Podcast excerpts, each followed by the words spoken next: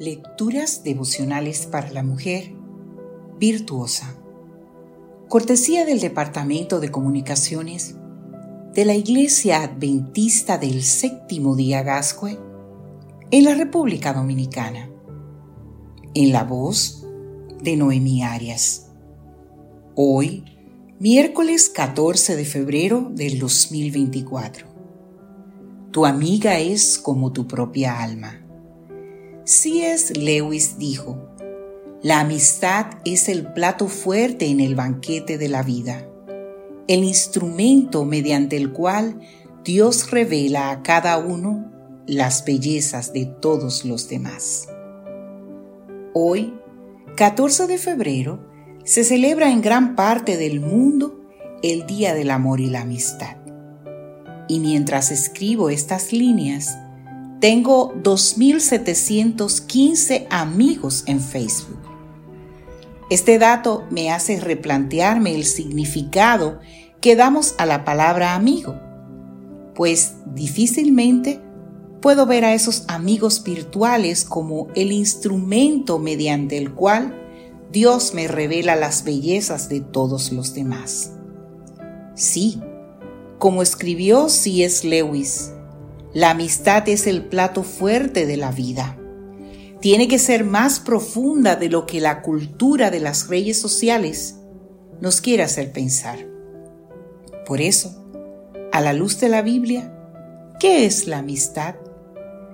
Te propongo reflexionar en los próximos días en esta experiencia humana única y maravillosa. El primer dato resulta chocante en el hebreo del Antiguo Testamento no existe una palabra para designar al amigo. Se usa la palabra rea, que se refiere al cercano, al compañero. Los traductores al español, según el contexto, tradujeron rea como amigo porque al fin y al cabo la cercanía y el compañerismo son dos características indispensables de la amistad. Analicémoslas. Cercanía. Según la Biblia, la cercanía entre dos amigos es tal que hay amigo más cercano que un hermano, dice Proverbios 18:24. Esa unidad no surge de la nada, sino de la confianza que se genera entre dos almas con intereses y afinidades comunes y que dedican tiempo a estar juntas. La Biblia de Jerusalén traduce Deuteronomio 13.7 de esta preciosa manera. Tu amigo que es como tu propia alma. Tremendo el nivel de cercanía al cual la Biblia asocia la amistad. Compañerismo. Según el diccionario de la lengua española, compañera es la persona que se acompaña con otra para algún fin que tiene o corre una misma suerte con otra.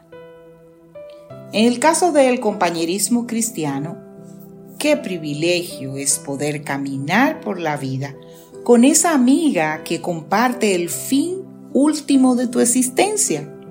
Y eso es la salvación. Como leemos en Amós 3:3, si dos caminan juntos es porque están de acuerdo. El acuerdo entre dos amigas cristianas es dar testimonio de Cristo.